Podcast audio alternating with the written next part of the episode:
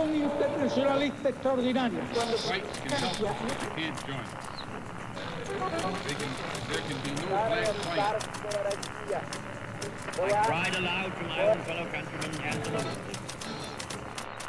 Sua rádio da história.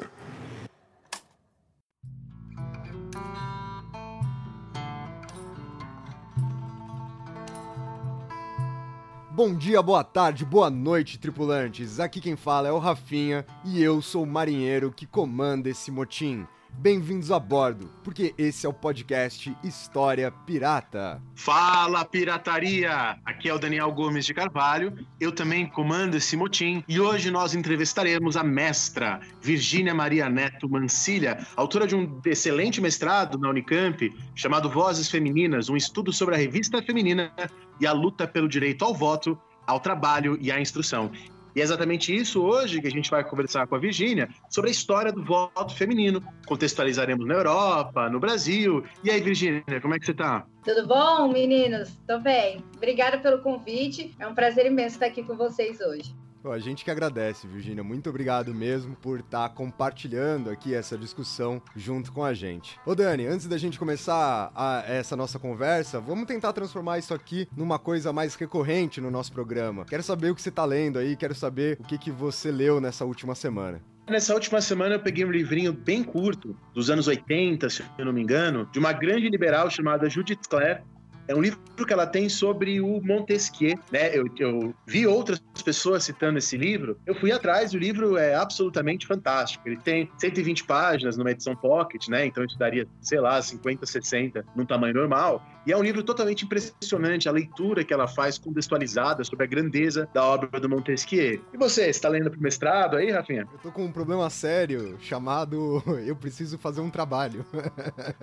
então eu tô lendo aqui os textos da, da matéria que eu tô fazendo no mestrado. Eu terminei de ler, agora há pouco, inclusive, um texto do Eduardo Viveiro de Castro, Perspectivismo e Multinaturalismo na América Indígena. Eu, eu gostei bastante de ter lido isso, aliás, boa parte das coisas que eu tô lendo aqui para fazer esse trabalho da matéria, provavelmente eles vão virar um programa aqui que nós gravaremos em breve. Alguma coisa, Virginia, que você esteja lendo, que você queira compartilhar com o pessoal aqui? Olha, eu vou compartilhar porque eu tinha muito preconceito com essa autora. Sempre achei que era livro de menininha e, e que não fosse legal, que fosse só romancinho, mela cueca. Mas, galera, recomendo uma leitura feminista pelos olhares da Jane Austen. Muito legal. Eu estou acompanhando também uns podcasts e umas feministas na internet e elas estão propondo uma leitura diferente da Jane Austen. Então, estou gostando bastante. A gente está começando pelo Razão e Sentimento ou Sense and Sensibility. E é um, um novo viés sobre essa autora que eu também não imaginava. Muito legal. Então é isso, gente para o programa de hoje, para discutir esse esse nosso episódio que vai né, girar ao redor do voto feminino, como o Dani bem apresentou, tanto né, na questão das lutas europeias pelo voto das mulheres, assim como pelo voto feminino no Brasil, nós vamos dividir o programa de hoje em três blocos. No primeiro bloco, apresentaremos as primeiras lutas das mulheres por participação política, né, pela voz das mulheres dentro da política. Num segundo momento, discutiremos a primeira onda feminista e as primeiras vitórias, as primeiras conquistas que essas lutas trouxeram. E no último bloco desse programa, trataremos do sufrágio feminino no Brasil. Então, vamos começar o programa de hoje. Vamos começar discutindo as primeiras lutas.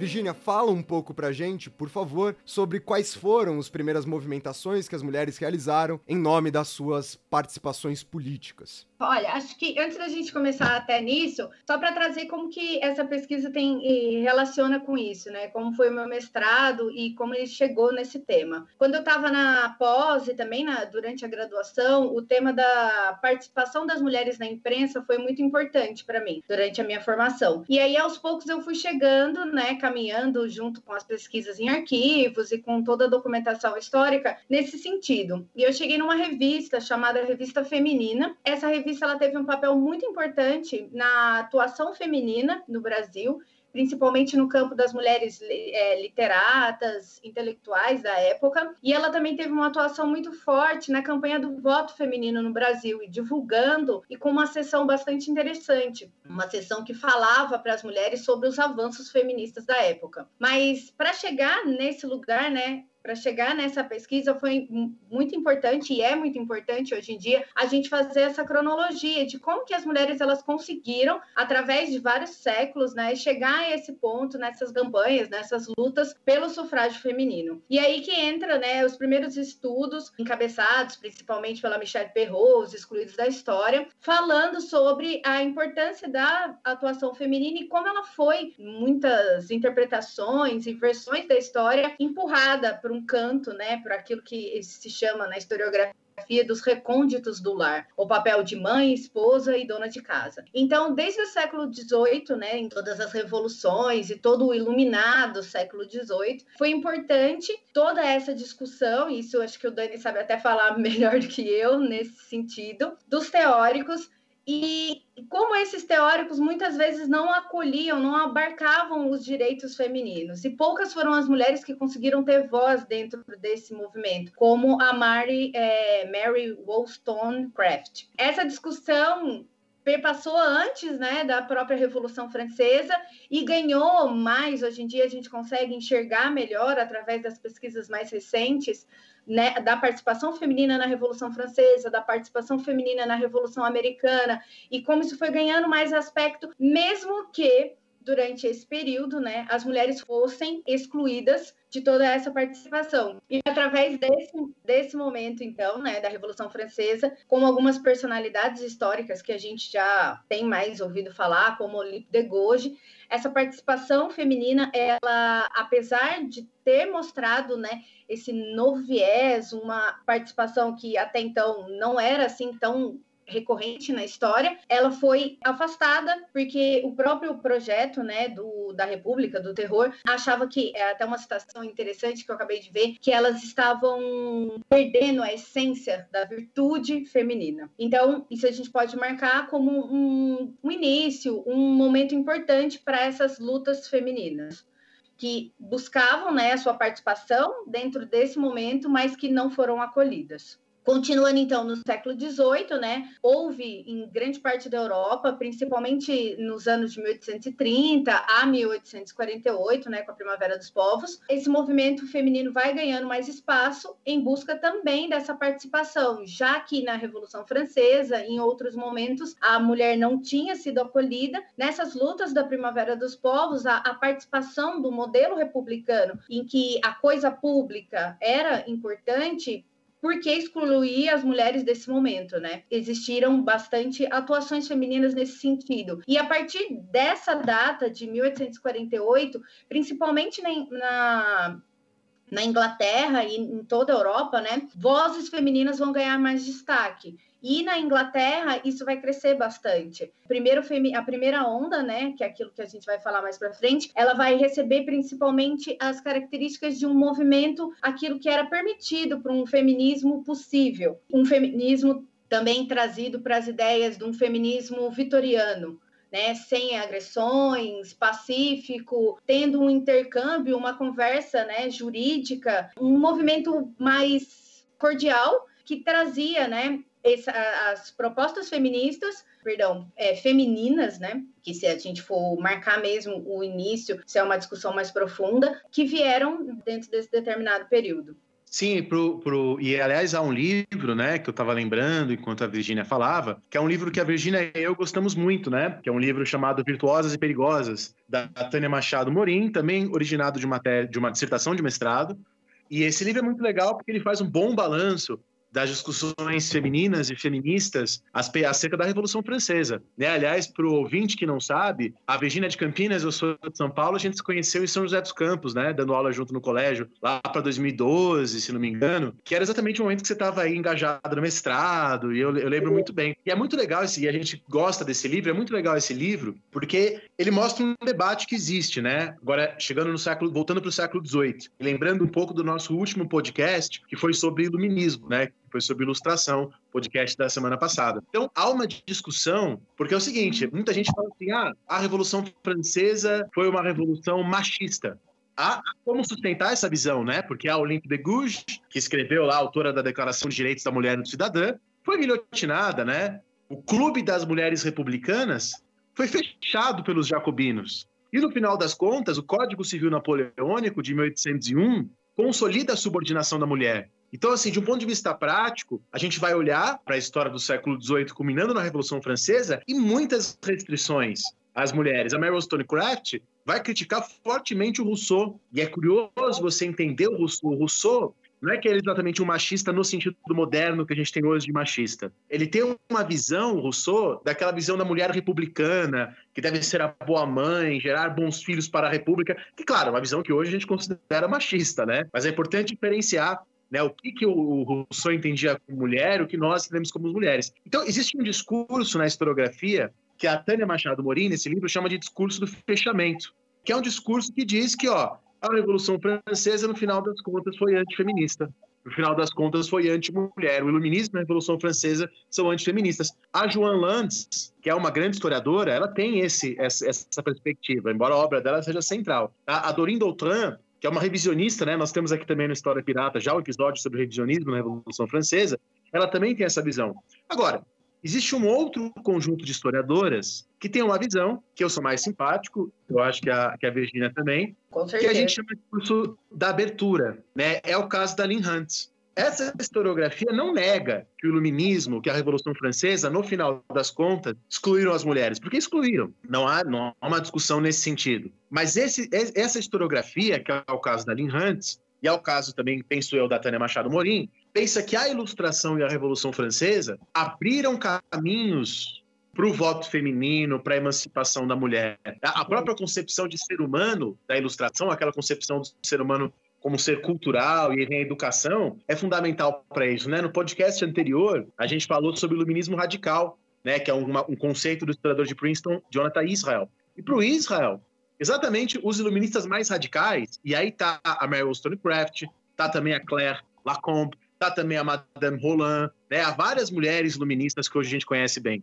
Então também alguns homens, como William Goldwyn, Thomas Paine, Marquês de Condorcet, todas essas pessoas eram iluministas pessoas que participaram da Revolução Francesa e eram favoráveis ao voto feminino. Tá? Então, já há, cada vez mais, na Revolução Francesa do Iluminismo, movimentos por inclusão da mulher. Claro que essa inclusão, a gente não pode ser anacrônico, achar que é da mesma maneira que hoje, né? Inclusive, a palavra feminismo, até onde a gente sabe, se eu estiver me confundindo, a Virginia me corrija, ela é usada pela primeira vez pouco depois da Revolução Francesa, pelo Charles Fourier, né? um, um francês. Aliás, eu acho que para encerrar essa minha intervenção aqui, um dado interessantíssimo, que eu acho que ele é muito esclarecedor. Ao longo da história, você não justificava o porquê excluir as mulheres do voto. Né? Você excluía as mulheres pelo mesmo motivo que você. A gente hoje, por exemplo, a gente não tem uma discussão sobre incluir bebê no direito ao voto. Porque para a gente é óbvio que bebê tem que ser excluído, que bebê não tem capacidade de votar. Com as mulheres era meio assim.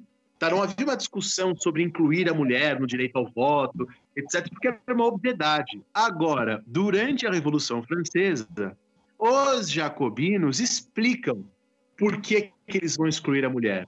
Quer dizer, se há necessidade de justificar, é porque há uma demanda crescente, é porque há um debate crescente.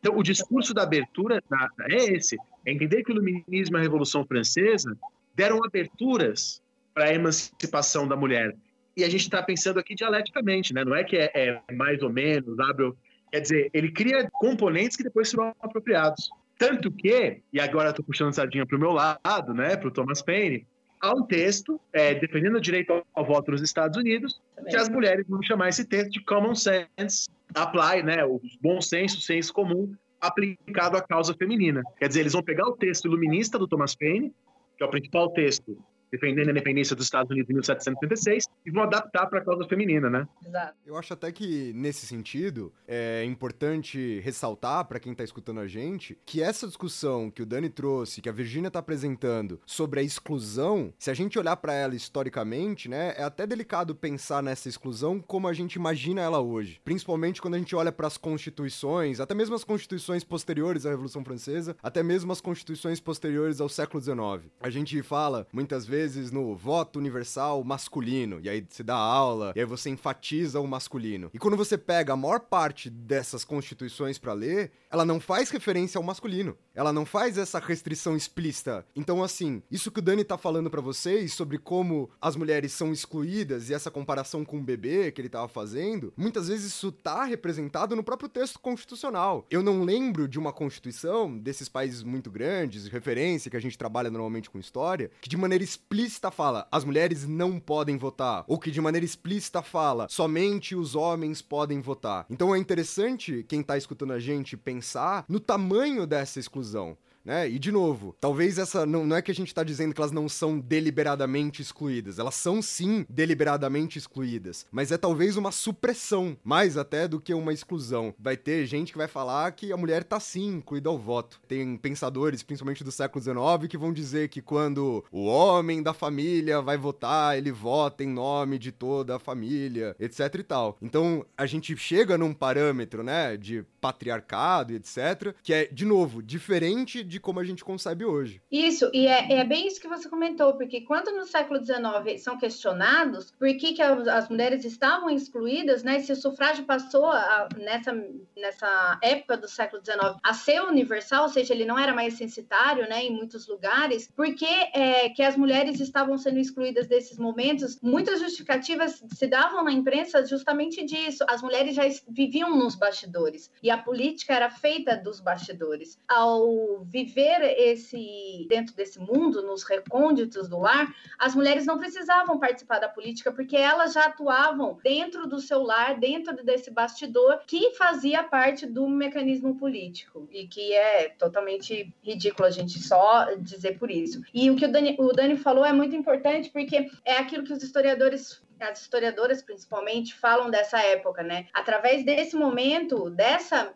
desse posicionamento da Revolução Francesa e do Iluminismo é aquilo que eles comentam, né? Que foi aberta uma fenda e através desse espaço não seria mais fechado, né? Através desse início, desse pontapé dessa discussão, se você tem que justificar porque uma mulher não vai votar, isso já traz à tona essa questão. Por que então elas estão sendo excluídas? Isso vai ganhar bastante espaço nas discussões do 19 e no início do século 20. Então é isso, eu acho que deu para quem tá escutando a gente ter uma ideia de como esses movimentos começam a se organizar e principalmente deu para ter uma ideia contra o que exatamente esses movimentos estavam se organizando. Para o nosso segundo bloco, a Virginia vai apresentar para vocês aqui o que foi a chamada primeira onda feminista e principalmente, né, quais foram as grandes primeiras vitórias das mulheres nessa questão.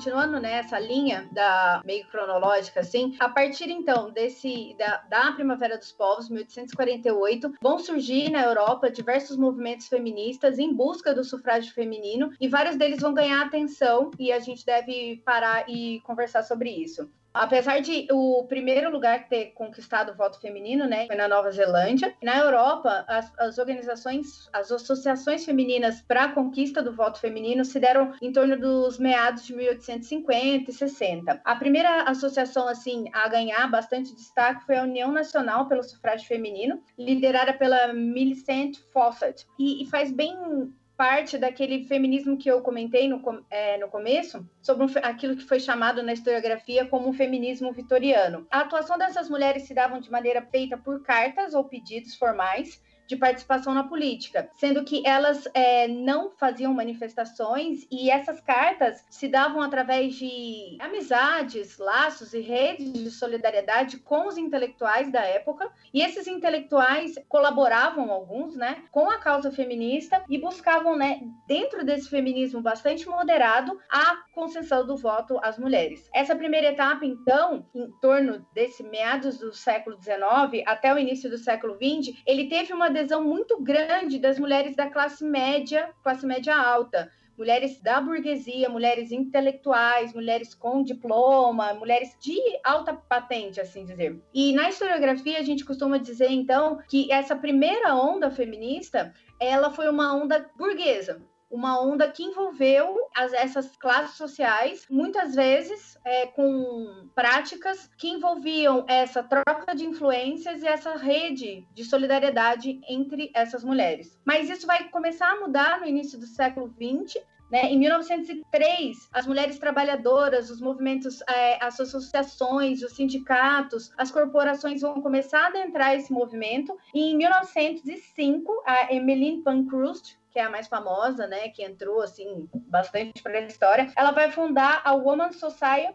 and Political Union, que vai passar a ser uma luta mais efetiva, uma luta direta, né? Uma atuação que envolvia um, um, um quarteto, assim, é, que elas diziam, fomentado pela frase, né? Deeds, not words. Ações e não mais palavras tanto nos discursos da Emmeline Pankhurst quanto das suas associadas, né? Elas diziam que as palavras não mudariam, escrever cartas, fazer petições, abaixo-assinados não iriam mais levar ao objetivo. Elas precisavam de ações e elas partiriam para isso, né? Elas faziam greves, elas faziam manifestações, elas faziam campanhas publicitárias bastante fortes, elas faziam ataques violentos, não violentos. Foi nesse momento que entrou, né, a grande Marte do movimento feminista é, inglês, a Emily Dobson, que se jogou na frente né, do cavalo do rei em uma manifestação, né, uma forma de protesto no, no hipódromo. Esse evento ficou bastante conhecido na época e é bem, é, bem legal que, para quem está ouvindo, dá uma procurada naquele filme, As Sufragistas. Tinha é, na, nos streamings, acho que tenha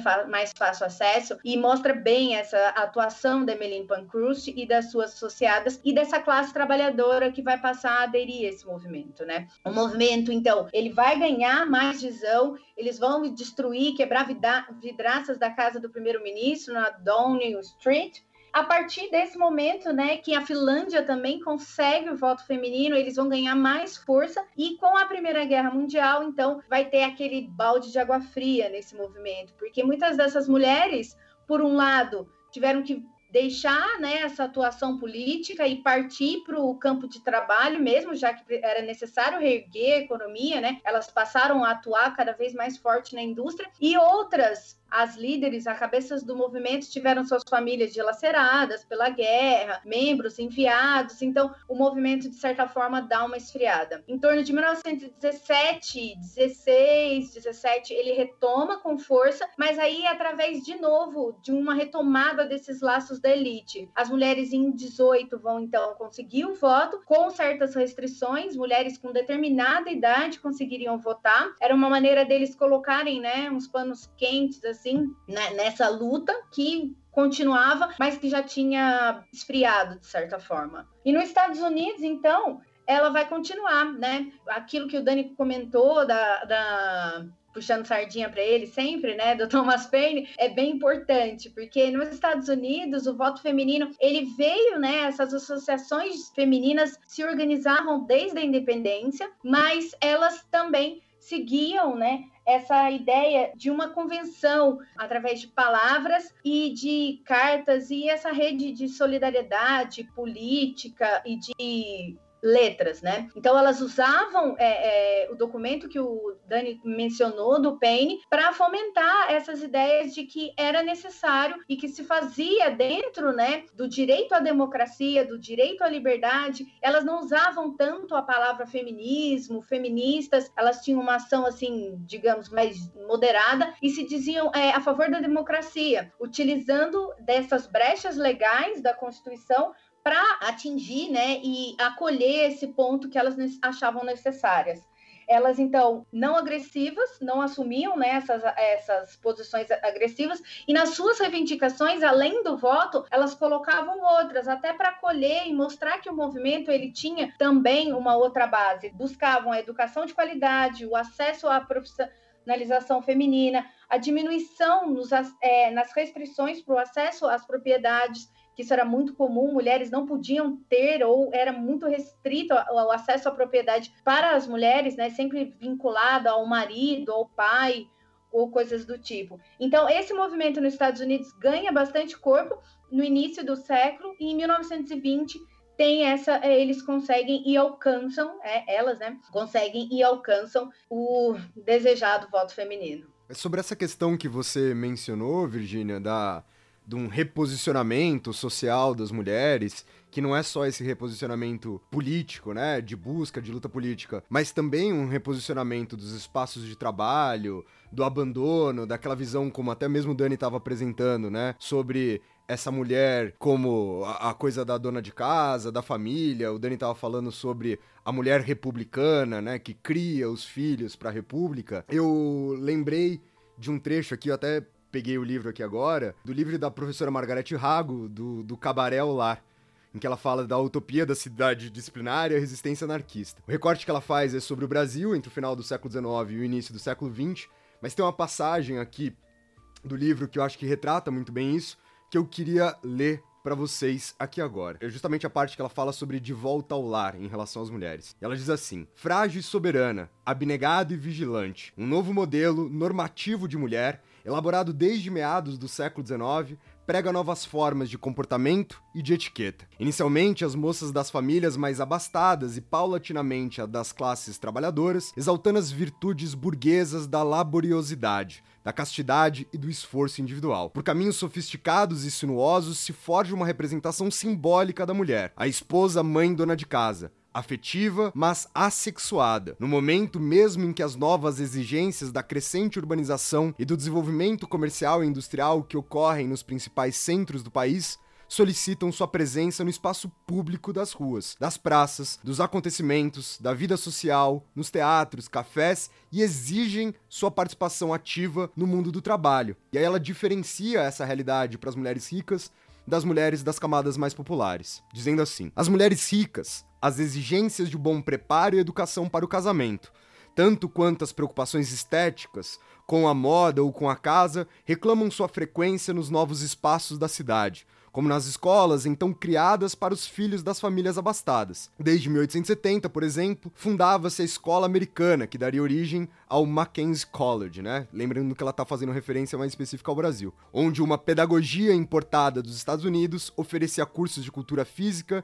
e prática esportiva às jovens. As mulheres pobres e miseráveis, as fábricas, os escritórios comerciais, os serviços em lojas, nas casas elegantes ou na companhia telefônica apareciam como possíveis e necessárias. A invasão do cenário urbano pelas mulheres, no entanto, não traduz um abrandamento das exigências morais, como atesta a permanência de antigos tabus, como o da virgindade.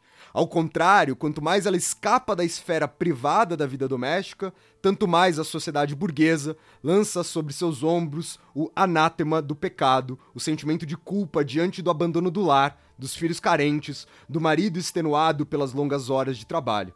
E eu acho foda essa passagem porque ela ajuda a gente a entender como esse reposicionamento, ele é um reposicionamento feito pelas mulheres em contraponto à sociedade que elas continuam vivendo.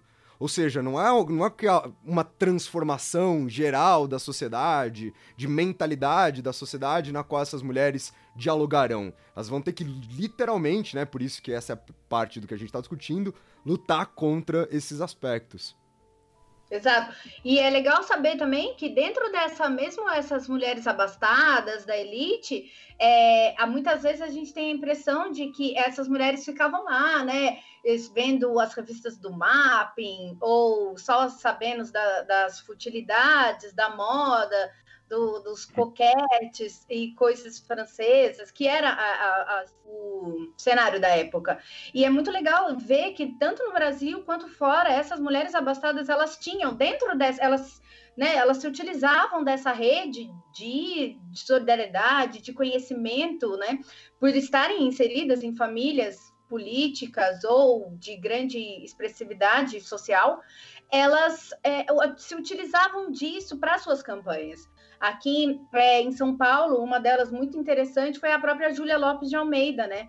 Ela mais para frente, ela era uma escritora, ela não conseguiu ganhar o prêmio da Academia Brasileira de Letras simplesmente porque ela era uma mulher, mas o seu marido e todos os seus familiares faziam por ela e junto a ela, né, esse lugar na Academia Brasileira de Letras, que não poderia ser dela, mas que ela se aproveitava desses encontros, dessa, dessa malha que ela estava, né, dessa teia toda que ela estava inserida para as campanhas e nos seus escritos, na sua literatura, nas, nas suas, nos seus posicionamentos na imprensa, deixava bem claro as campanhas feministas que ela levantava. Então, muito bem, encerramos aqui o nosso segundo bloco e a gente pode passar agora para o terceiro e derradeiro bloco desse programa, que é entender como aconteceu o sufrágio feminino no Brasil.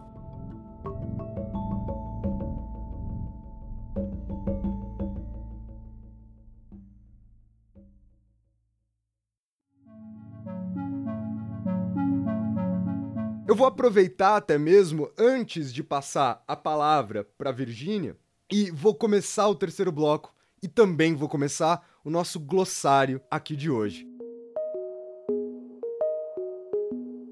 Virgínia, você pode dar um panorama para quem está escutando a gente? O que significa essa palavra? O que, que é sufrágio? Claro, Rafa. É, sufrágio significa o direito ao voto. Então, quando a gente consegue falar sufrágio feminino, essas mulheres elas estavam lutando, né, buscando, alcançando suas, as suas ações, as suas atividades em busca disso, em busca do direito ao voto, que não lhes era concedido nessa época. Então, a ideia do sufrágio é a ideia do direito ao voto. Exato. Esse foi o nosso glossário de hoje. E agora, vamos ficar com o terceiro bloco, definitivamente. Vamos saber sobre o sufrágio feminino no Brasil. Bom, sobre o sufrágio feminino no Brasil, a gente pode dividir em dois momentos na história, né? Antes da República e depois da República. Então, antes da República, no meados do Império, a atuação bastante importante nesse sentido do sufrágio e dos direitos femininos em geral veio da Anísia Floresta. A Anísia Floresta, ela foi uma das primeiras mulheres, né, considerada inclusive precursora do feminismo na América Latina. Ela fez a adaptação do livro da Mary Wollstonecraft para o português, fazendo uma livre tradução, incluindo as questões do Brasil nessa sua adaptação. Muito interessante o livro dela. Ela foi bastante estudada por uma pesquisadora recente agora é, nesses estudos, a Constância Duarte, muito interessante também as pesquisas dela. E a Nise, então, ela foi uma das primeiras mulheres nesse momento a romper com esses laços privados, a romper com esses laços fortes da elite que a colocavam, né, nesse lugar de mãe, esposa e dona de casa, e passou a atuar nessa crescente imprensa que se institucionalizava na época, no século XIX. Essa grande imprensa, além de ser uma imprensa em geral, né, os grandes jornais da época, ela também começou a surgir e a crescer no sentido a ser uma imprensa feita por e para as mulheres dirigida por mulheres e escrita para as mulheres, né? Existe, existe essa diferença. Muitas revistas foram feitas para as mulheres, mas não eram dirigidas por elas. Nesse momento, a Anísia Floresta encabeça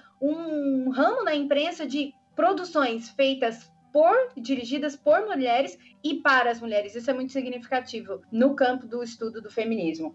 Então, é dentro desse espaço, né, através dessa imprensa, ela vai esboçar as primeiras contestações feministas dentro do Brasil para que as mulheres né, e, é, se mostrassem e espalhassem a sua luta, o seu, a sua busca por direitos por todo o império. Ela escreve, né, da região Nordeste, mas a sua escrita e depois quando ela se fixa no Rio de Janeiro, a sua escrita vai a, abranger o Brasil inteiro. E, e os objetivos dela, né, além do voto, era a igualdade educacional, a profissionalização das mulheres, a reforma muito importante da legislação matrimonial e também a inserção da mulher no mundo público e no mundo político, através, claro, do voto e, além de votar, que elas pudessem eleger mulheres que acolhessem, né, e se colocassem nesse espaço para que representassem e tivessem firmes, né, firmeza na causa feminina. Um exemplo que eu gosto bastante de dar, e eu acho muito interessante nessa época, é uma outra autora, a Josefina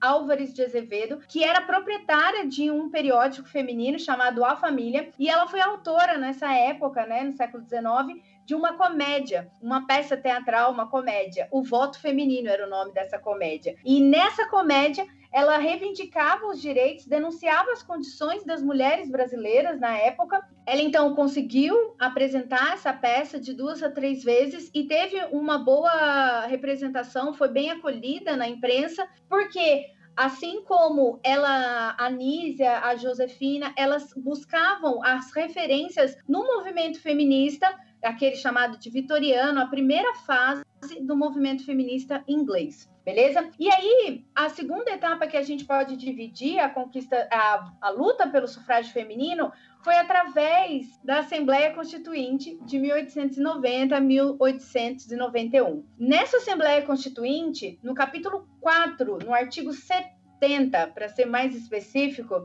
é, eles discutiam as questões do eleitorado. O que era necessário para ser um eleitor? Era necessário para você ser eleitor no Brasil você, que você fosse um cidadão. E esse cidadão, é, muitas vezes, esse conceito de cidadania, muitas vezes não acolhia a todos no Brasil daquela época, né? Não podia votar naquela época, então, né? Através das, por meio dessas discussões da Constituinte, não podiam votar os mendigos, não podiam votar os analfabetos, os praças do exército e aqueles membros né, que estivessem ligados ao, ao viés religioso. Não poderiam. E as mulheres, em algum momento, está escrito nesse capítulo, nesse artigo? Não. Então, através dessas exclusões que a Constituinte já estava impondo, não dava para enxergar que as mulheres não se encaixavam nesse conceito de cidadão cidadania. Então, foi aí que criou-se a Comissão dos 21, que foram deputados né, que apresentaram uma emenda a favor do voto feminino. Para eles, nessa emenda, eles também não incluíam todas as mulheres. Dentro dessa emenda, foi imposto que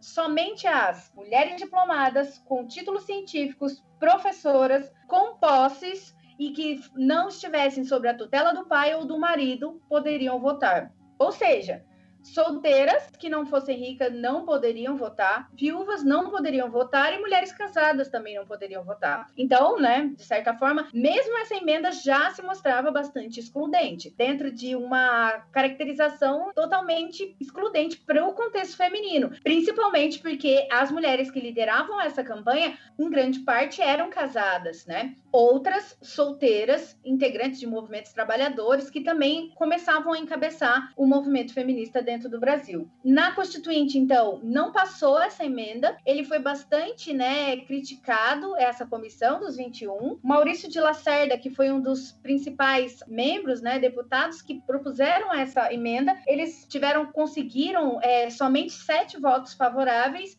e não alcançou. A partir daí, a partir dessa constituinte, até o início do século XX, o movimento feminista também vai passar por esse momento de banho de água fria. Ele vai se acalmar, se esmaecer, né? E para se renovar a partir das primeiras décadas do século XX. Em 1910, é encabeçado no Brasil uma das primeiras organizações que vão dar essa nova guinada à campanha do sufrágio feminino. Esse movimento, né, de 1910, foi liderado pela Leolinda Daltro, ela que vai fundar o Partido Republicano Feminino e o papel que ela buscava era que as mulheres daquela época elas pudessem, né, ter o seu protagonismo político, mas também contando com a participação e atuação de grandes personalidades da época que ela se inseria, grandes personalidades políticas que acolhiam ou que estavam inseridos dentro dessa rede de apoio. Hermes da Fonseca foi um deles, que apoiava a causa da Leolinda Daltro. Barão de Rio Branco, no seu velório, a Leolinda fez um posicionamento a favor do,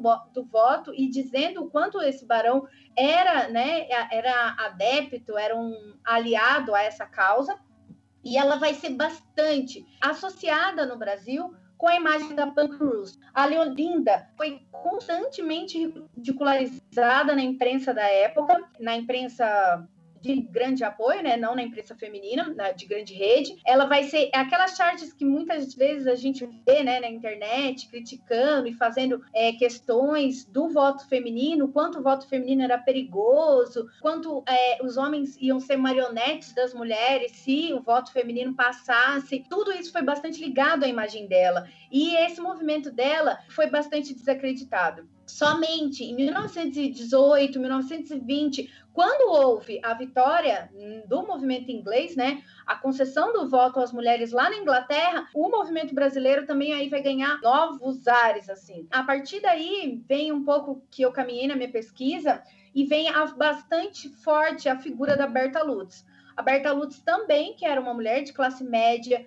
é, inserida nesse contexto da elite, dos grandes pesquisadores, intelectuais, ela que era bióloga, né, chefe do Museu Nacional, ela estava dentro dessa sociedade brasileira, politicamente também, ela contava com o apoio de vários deputados pela causa feminina, ela vai ganhar bastante voz. E ela vai criar aquilo que foi um dos mecanismos mais importantes para o voto feminino, que foi a Federação Brasileira pelo Progresso Feminino, em que ela buscava né, assegurar, ó, entre aspas, fala dela, assegurar os direitos que a Constituição conferia e preparar as mulheres para o exercício do voto. Porque, segundo as interpretações, e ela partia dessa interpretação, as mulheres teriam esse direito, porque a Constituição conferia esse direito.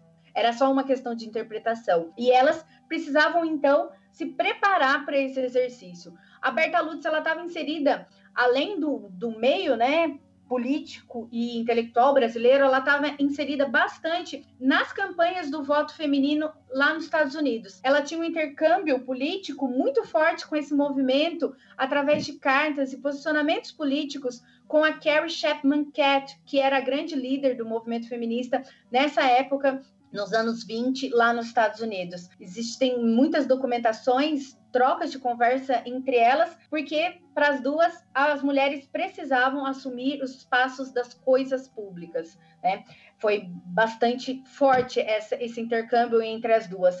E dentro dessa esfera em que ela inseria, ela ganhou destaque, ganha destaque a participação bastante forte de um parlamentar, o deputado Lamartine. O Lamartine, ele lá no Rio Grande do Norte, fez é, algumas ações muito interessantes e que marcaram o Estado dentro dessa campanha do voto feminino. Em 1927, a primeira eleitora foi alistada. Até então, mulheres não se alistavam porque não eram consideradas cidadãs. Em 1927, essa primeira eleitora, Celina Viana, vai se cadastrar no estado do Rio Grande do Norte, porque o deputado federal Lamartine, junto a, a, ao seu, a sua rede política nesse estado, autoriza a, o alistamento dessa mulher. E em 1928, logo em seguida, é eleita a primeira mulher também, antes mesmo do direito ao voto ter sido dado pela Constituição, a primeira prefeita do Brasil é a Alzira Soriano, também no Rio Grande do Norte, na cidade de Lages. Ela vai se colocar como prefeita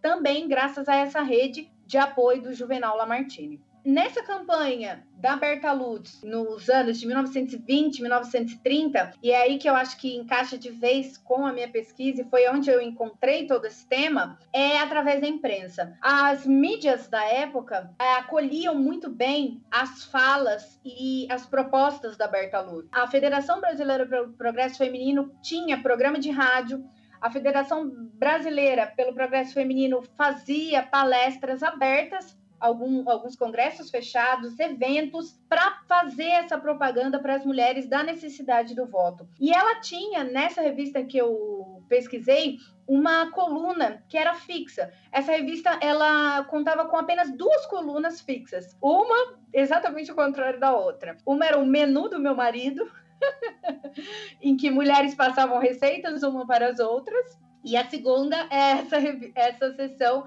A Vida Feminina. E nessa sessão era a sessão da Berta Lutz, né? A sessão em que ela divulgava os avanços femininos do mundo, comentava sobre os avanços políticos na Inglaterra, nos Estados Unidos, posicionava suas cartas, as, su as suas questões políticas, fazia uma campanha internacional mesmo do voto feminino. E ela trazia também para essa revista muitos interlocutores, como Juvenal Lamartine e outros deputados que eram e que atuavam em prol do voto feminino. E é então que me chegou uh, um momento que foi muito legal ver nessa pesquisa propaganda aérea. A Berta Lutz ela fazia, né, com voos pagava, obviamente, né? Para esses propagandas aéreas, chuvas de panfleto no Senado e no Congresso Federal no Rio de Janeiro. E esses panfletos, grande parte, né, estão guardados e registrados no Arquivo Nacional, numa série documental muito interessante que fala sobre o voto feminino e que foi muito estudado por diversas historiadoras e historiadores no Brasil. Vale lembrar, né, a Mônica Karavesky, do Rio Grande do Sul, que fez um grande estudo sobre essa documentação e merece, assim, um grande destaque, merece vez aqui na minha fala. Por fim, então, pessoal, chegando mais pro início dos 1930, né? Quando Getúlio Vargas vai assumir o governo provisório, ele propõe também uma reforma de lei e do processo eleitoral e que através dessa reforma ele ouviria os deputados em prol do voto feminino, do sufrágio feminino. E é aí então que, mais uma vez, a Berta Lutz vai esboçar né, toda a sua atuação e vai propor que dentro desses primeiros esboços dessa lei eleitoral não houvesse restrições, porque também estavam querendo que o voto feminino aqui no Brasil fosse com restrições, assim como foi na Inglaterra. As mulheres, eles propunham que as mulheres tivessem que ter a sua renda própria e excluíam várias outras dentro desse, dentro desse artigo, né? Houve vários protestos, principalmente liderados pela Federação Brasileira do Progresso Feminino, e essa, essas restrições caem por terra e o voto é concedido através do Código Eleitoral de fevereiro de 1932. Fiquei aqui falando bastante dela, mas é importante a gente lembrar também que dessa organização, muitas mulheres que eram dissidentes, né, não concordavam com todas as ações, merecem ser pontuadas. Em Belo Horizonte, com a Evira Comel, também existia uma associação feminina, e outra no próprio Rio de Janeiro, da Natércia Silveira. Em São Paulo também, tanto que São Paulo conseguiu eleger a primeira deputada federal, Carlota Queiroz. Essa deputada não fazia parte da Federação Brasileira do Progresso Feminino, é até tema de alguns outros estudos, que existiam rixas entre essas associações. Bastante interessante da gente se aprofundar. Bom, obrigado pela, pela exposição, Vi. E tem uma coisa que eu acho muito interessante, que três temas na história do Brasil sofrem com o mesmo problema, né? Que são a abolição da escravidão, a, os direitos trabalhistas, né? E, o, e a questão do voto feminino. No caso da abolição da escravidão, tem gente que diz, até recentemente, gente poderosa, né, dizendo que a abolição da escravidão foi um presente da princesa Isabel. A princesa Isabel deu a liberdade aos escravos, né? E nós sabemos que isso é uma bobagem. Nós sabemos que as pessoas negras tiveram uma luta anterior pela abolição da escravidão. Sabemos que o Ceará aboliu a escravidão antes, que é uma bobagem ver as coisas sob essa perspectiva. E o mesmo vale para os direitos trabalhistas e o mesmo vale para o voto feminino. Às vezes, até nas escolas, a gente vê o professor ignorando o papel das mulheres na história do Brasil e, de repente, aparece o Vargas e dá o, o direito ao voto. Fica aparecendo. O direito aos votos foi uma coisa dada pelo governo das mulheres, foi uma concessão do governo das mulheres, e não é bem assim. Você mostrou aí, eu acho que o ouvinte ficou bem claro isso para o ouvinte, que há toda uma luta anterior e que aquele direito ao voto alcançado é uma culminância dessa luta, tá? Isso é uma primeira coisa. Outra coisa, é o voto então na Nova Zelândia, que foi o primeiro, né, voto feminino da história, 1893, né, o sufrágio feminino. Na Suécia foi 1921, no Reino Unido foi 1928, na Alemanha foi 1918, na Dinamarca e na Islândia em 1915, na Finlândia em 1906. Agora, na França, o voto feminino é só depois da guerra, na década de é. 1940. Então, então, isso é outra coisa interessante, né? O Brasil teve a questão do voto feminino antes da França. Né? Na França, as mulheres não votam nem há 100 anos. É curioso, né? Que exatamente a pátria da Revolução Francesa. Nós aqui defendemos que a Revolução Francesa não é exatamente machista, né? Que ela abre uma fenda, que eu gostei muito dessa expressão que você usou de fenda, vou usar nas minhas aulas também a partir de agora. A gente defendeu isso. Só que a França tem o voto feminino depois de todo mundo, né? E, e eu acho muito interessante isso, né? Sim. Ainda que seja importante ressaltar, né? Eu, eu sempre acho isso daquelas tristezas, das contradições da própria história, mas que o direito ao voto feminino no Brasil, apesar dele vir antes da França, as mulheres só vão conseguir votar para presidente também na década de 40 aqui, né? Que o voto para presidente da República, ele só, só é possível aqui também na década de 1940, não por restrições jurídicas, mas porque depois da Constituição de 34, o presidente é escolhido indiretamente pela própria Constituição, é o próprio Vargas. Em 37 começa a ditadura do Estado Novo, a qual Vargas sustentará até 1945. Então essa prática do exercício, pensando, obviamente, né, na eleição do presidente da república, ela também só acontece aqui na década de 40. Isso mesmo. E continuando com a, com a ideia do Dani, é, nesse sentido de que foi um presente de Vargas, né, igual alguns gostam de dizer, e apostilas ou aulas por aí, é notório aqui a gente vê essa atuação e mostrar que esse movimento, e é esse acho que é um, papel importante da história social, que é um movimento de uma elite, mas que tem conta com uma base, né? Conta com a força de uma história que vem de baixo, com, com as pessoas das classes trabalhadoras, seja na Inglaterra, seja no Brasil, quando esse movimento cresce, né?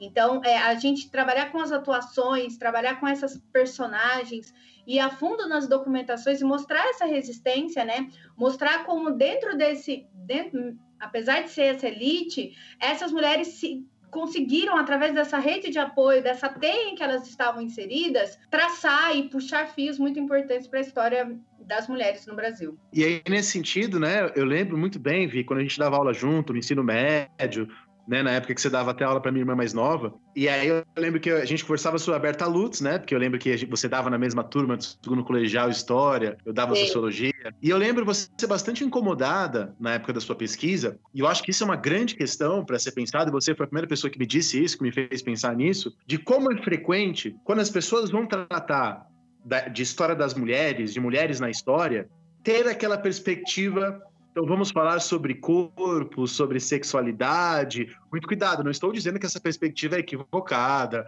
Que não, essa perspectiva... claro, ela tem o seu lugar. Tem o seu lugar que é muito importante. Mas claro. a questão é que eu lembro de você falando assim, não, tudo bem, tem isso aí, mas eu quero analisar do ponto de vista do trabalho, Thompson, né? Isso. a política, né? Entender a Constituição, como é que ela foi feita, todos esses trâmites tem o seu lugar. Estudar mulheres tem esse lugar do corpo, da sexualidade, da história, das questões de gênero. Perfeito. Mas eu acho que a história das mulheres pode ir muito mais além que isso. Existem vários trabalhos para o pessoal que se interessa.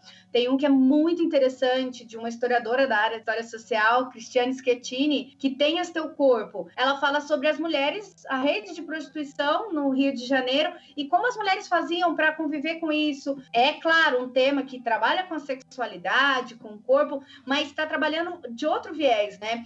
De todos os trâmites, de toda uma resistência que as mulheres na prostituição, inseridas naqueles, naquele meio, com seus cafetões, cafetinas, e como que elas faziam para driblar isso. Eu gosto desse viés da história, né? mostrar uma história mais de ação, de personagens históricos e a sua atuação e a sua participação política nesses determinados momentos. Né, até porque a gente estava uma vez discutindo sobre o currículo de filosofia nas escolas, né? E algumas Sim. pessoas estão começando a introduzir muito corretamente mulheres, né, na história da filosofia. Mas é curioso, porque se introduz, às vezes, em alguns currículos, quando vai falar de mulher, fala-se pela primeira vez da Simone de Beauvoir. Muito importante, central. Mas fica parecendo que se a mulher entra na história do pensamento, é para falar de gênero. É. Ela não pode falar sobre outro assunto de política, de economia. Há também isso que a gente acontece, a gente às vezes não percebe. Na verdade, foi você que me chamou a atenção para isso pela primeira vez, né? Sim, e é por isso que ó, vou puxar a sardinha para o meu lado, eu que sou professora do ensino fundamental, criançada, eu já puxo esse viés das mulheres e o papel delas na história desde esse momento aí que a gente estava falando, desde a Hipátia de Alexandria até Olímpio de Gouges. E foi legal, ano passado a gente fez na Feira de Ciências, o, ficamos em terceiro lugar, em comemoração ao, ao voto feminino, a gente né, o ano passado comemorou 100 anos. A gente fez um, uma exposição sobre o voto, eles assistiram o filme das sufragistas, foi bem legal. E eu acho que isso é muito importante, né? A gente falar sobre as mulheres, mas e mostrar as formas, né, os papéis delas pela história. E não só na história do pensamento, não só na história da sexualidade, do corpo, tem o seu lugar, merece seu prestígio, excelente, mas vamos ir um pouquinho mais além do que isso.